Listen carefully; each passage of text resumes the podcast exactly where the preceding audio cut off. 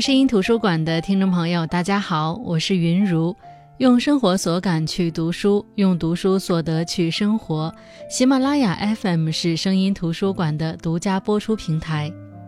今天我想和你分享的书籍是《我是猫》。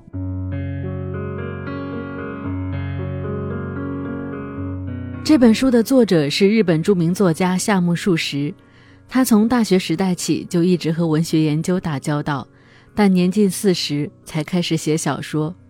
四十九岁便不幸死于胃溃疡，创作生涯很短，小说作品只有十五个中长篇和十来个短篇。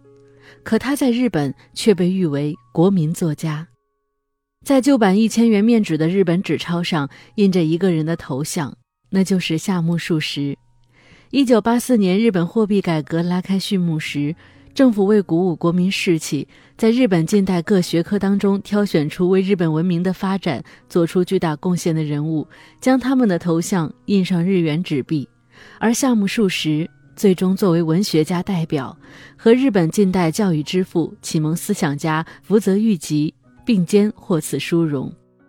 那么，在这样一个星光熠熠的日本文学家群体之中，夏目漱石为什么能脱颖而出，备受国民爱戴，成为日本近代文学界首屈一指的大师呢？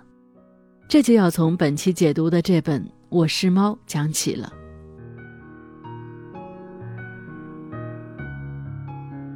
日俄战争以后，日本资本主义发展迅速，资本家剥削工人阶级越发严重，阶级分化日趋分明，人们的价值观也发生了巨大的变化。金钱成为人们竞相追逐的对象，道德标准下降，拜金主义日益严重。就在这样的背景下，夏目漱石的处女作《我是猫》横空出世。一九零五年一月，《我是猫》的第一章在杂志上发表。由于文字精美、富有幽默感，又充满了机智的讽刺，在日本文坛掀起了巨大的热潮。很多读者寄来明信片，表达对作品的喜爱之情。原本只打算写一章的夏目漱石，拗不过读者的热情追捧，只好把故事继续写下去。最后一共写了十一章，连载到第二年八月才完结。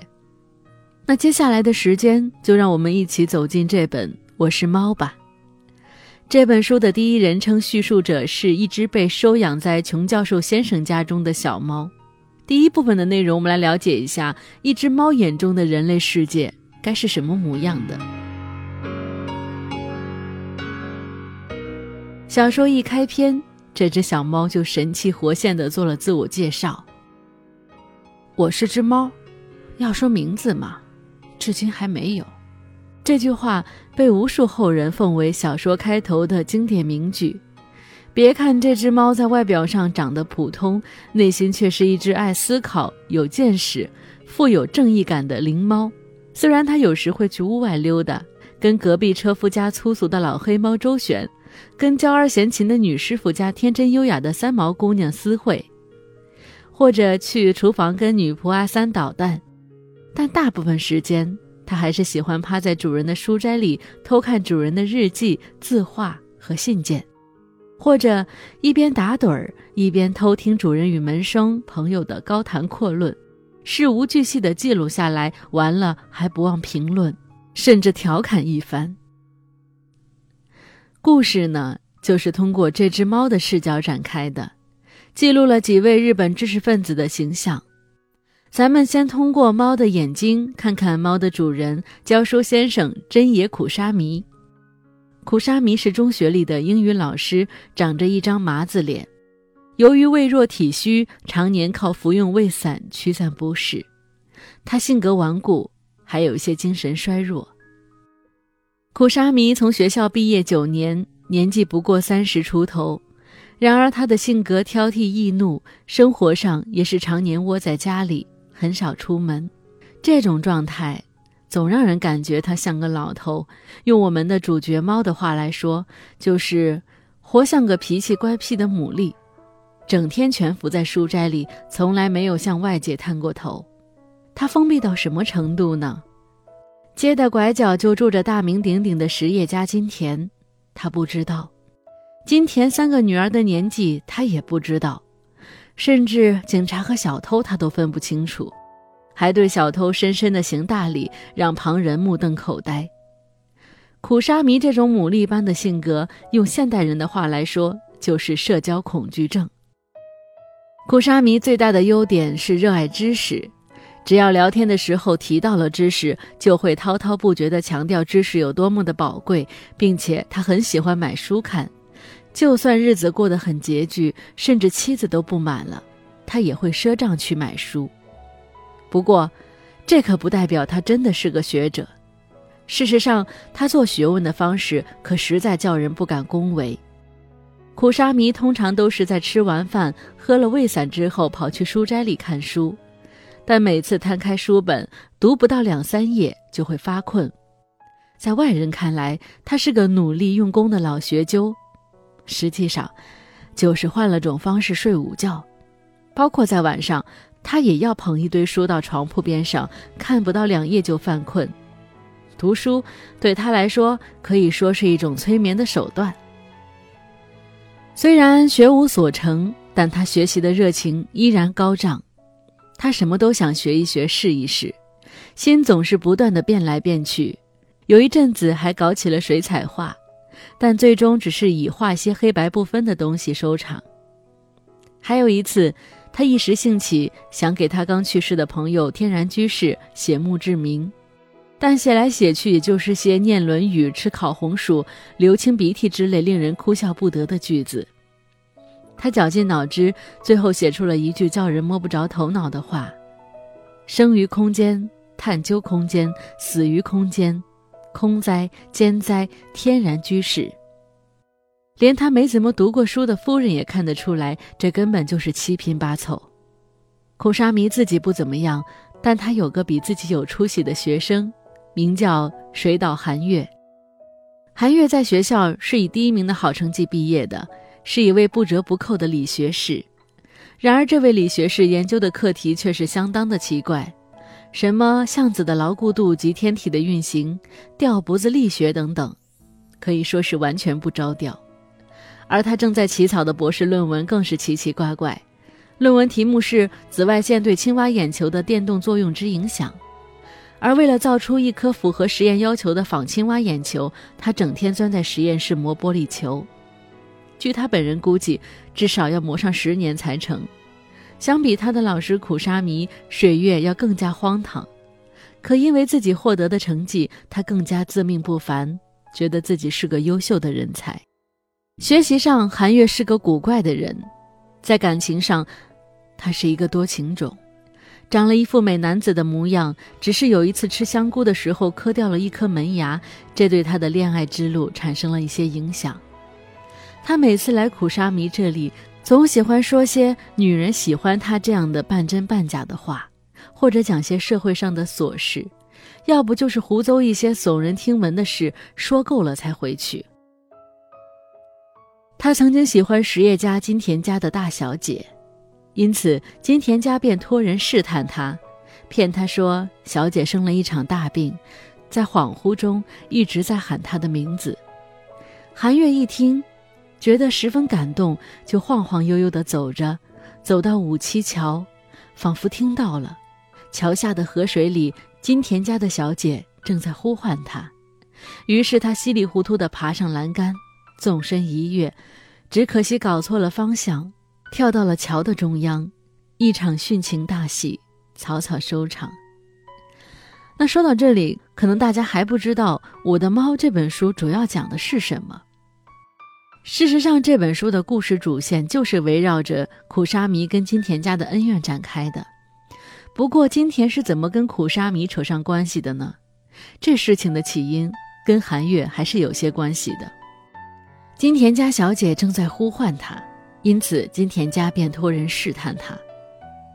金田家是苦沙弥的邻居，虽然是邻居，但是和苦沙弥家凄惨的家境不同。金田家在社会上是有头有脸的大户人家，金田先生是一位大企业家，在外面不管是谁提起他，都得肃然起敬。而金田家的确看上了相貌英俊的理学士韩月。想要他迎娶自家的大小姐，正巧得知苦沙弥和韩月有些往来，于是金田太太可就上门来了，一副趾高气扬的样子来打听韩月的事情。当然了，她最关心的事情是韩月到底能不能拿到博士学位。要知道，在日本的明治时代，一位理学的博士可是非常了不起的。韩月只有拿到了博士学位，才配得上自家的女儿。可谁知，苦沙弥根本不吃金田太太这一套，他才不管金田家是不是在社会上有头有脸呢，完全不改那副冷嘲热讽的样子，把金田太太狠狠地挖苦了一顿。苦沙弥的这种态度，简直跟鸡蛋碰石头没什么两样。他在暴发户金田家面前，实在是势单力薄。先是深受金田家好处的铃木藤十郎找上门来，对苦沙弥威逼利诱。要知道，多年以前，这个铃木还是苦沙弥的同窗呢。现如今在金田的手下混得风生水起，还有主人邻居家的车夫以及车夫的老婆，全在金田家的示意下监视苦沙弥的动静，顺带还在家门口叫骂。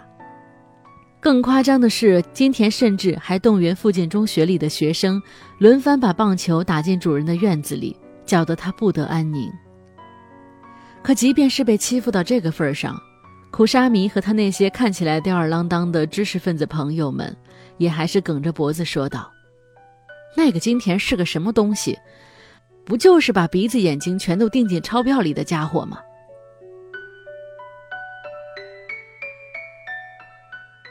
虽然说很凄惨，但就算穷到了这个地步，面对着有钱有势的大资本家金田，苦沙弥竟然还敢这么不知死活的冷嘲热讽，也真的是勇气可嘉。那么在金田的眼里，苦沙弥也是个怪人。所有人都趁着明治维新的东风，挖空心思的把钱赚，他倒好，不爱钱也就罢了，还对着人家资本家破口大骂。金田觉得。苦沙弥做一个穷酸的老师，实在不是什么明智之举。要知道，当时英语可是个好东西，整个社会都在学习西方。既然你会英语，不如趁机投机倒把，大发横财。居然守这个破书斋过穷酸日子，实在是不可理喻，简直就是天底下最大的蠢货。这场风波过后，一切如故。苦沙弥依旧和他的朋友们在家中聚会，高谈阔论，什么世道每况愈下，什么可恶的资本家等等。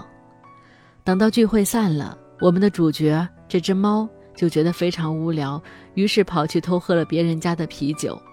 可是醉酒的猫却不慎掉进了水缸，它挣扎了一会儿，却只觉得飘飘然，于是这只猫死了。死了也好。不死就不能获得太平，这只猫最后说道。那刚才我说到的内容当中，我们是通过苦沙弥家里的猫看到了人类世界的千姿百态。你可能也会好奇，在这本小说当中，作者夏目漱石为什么要借助一只猫的眼睛来观察人类的社会呢？是的，《我是猫》这本书都是以猫眼看人的。这样做不仅仅是一种叙事视角的创新，而且让人读起来非常有亲切感和代入感。这只猫在家里来去自由，可以出入任何地方，可以偷听任何谈话，甚至可以坐在主人怀里感应它内心的波澜。所以，用这只猫的口吻来讲述，又兼具了全知全能的上帝视角，可以把事情的来龙去脉、人物的所思所想，都向读者交代得清清楚楚。这只猫虽然聪明伶俐。但也不过是个出生没两年的小家伙，它对事态的观察，对人类的理解，单纯不抱偏见。一方面增强了描述的客观性，那么另外一方面呢，也让读者重拾了初心，借助猫的评论和调侃，摆脱世俗成见，反思事物的本质。其实，知识分子一直都是夏目漱石在作品当中主要描写的对象。可能因为他自己也是其中的一员，所以他总是能够一针见血地说出这些知识分子的弱点。他们虽然有着发达的头脑和满腹的经纶，可是缺乏干实事的能力和心态。即便心中有再多的不满，他们也只是发发牢骚。这些知识分子无权无势，过着清贫的生活，自以为这是与世无争、保持清高个性的方式。却不知这实际上只是受到了重商主义排挤，逐渐被边缘化的结果。作者把这群人称为太平义民和高等游民，说他们像藤上的丝瓜一样随风摇曳，似乎自以为超然物外，其实他们仍然未能忘怀尘世，而是充满俗情。他们与重商主义社会格格不入，时常因为无所事事而空虚苦闷。小说中五位明治时代性格迥异的知识分子，就在这样的背景中陆续登上了故事的舞台，用他们各自不同的方式抵抗着现实的洪流。对社会和人生的悲观，一直是夏目漱石作品的情绪基调，在他这本充满幽默感的处女作里已经初露端倪。他对文明的前景怀着深深的绝望，发现通过医学和哲学都找不到出路。便通过嘲讽世俗和嘲笑自己来对抗厌世。这本小说自从发表以来已经过去了一百多年，但他辛辣幽默的写作技法在日本近代文学史上依然占据着空前绝后的地位。书中超前的社会观和文明观，在即使今天看来依然具有强烈的现代性，在给读者带来欢乐的阅读体验的同时，又发人深省。这正是一部绵延几个世纪的伟大作品应该有的样子。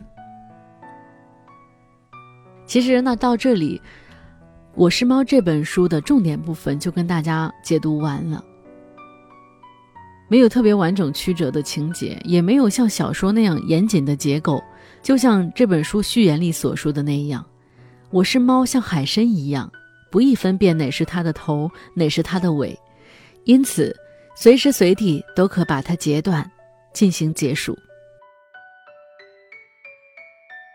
王小波在《沉默的大多数》里有句话说：“对这世界种种奇特的事情，我不知该怪谁。这只是一时一地的困境，而艺术是永恒的。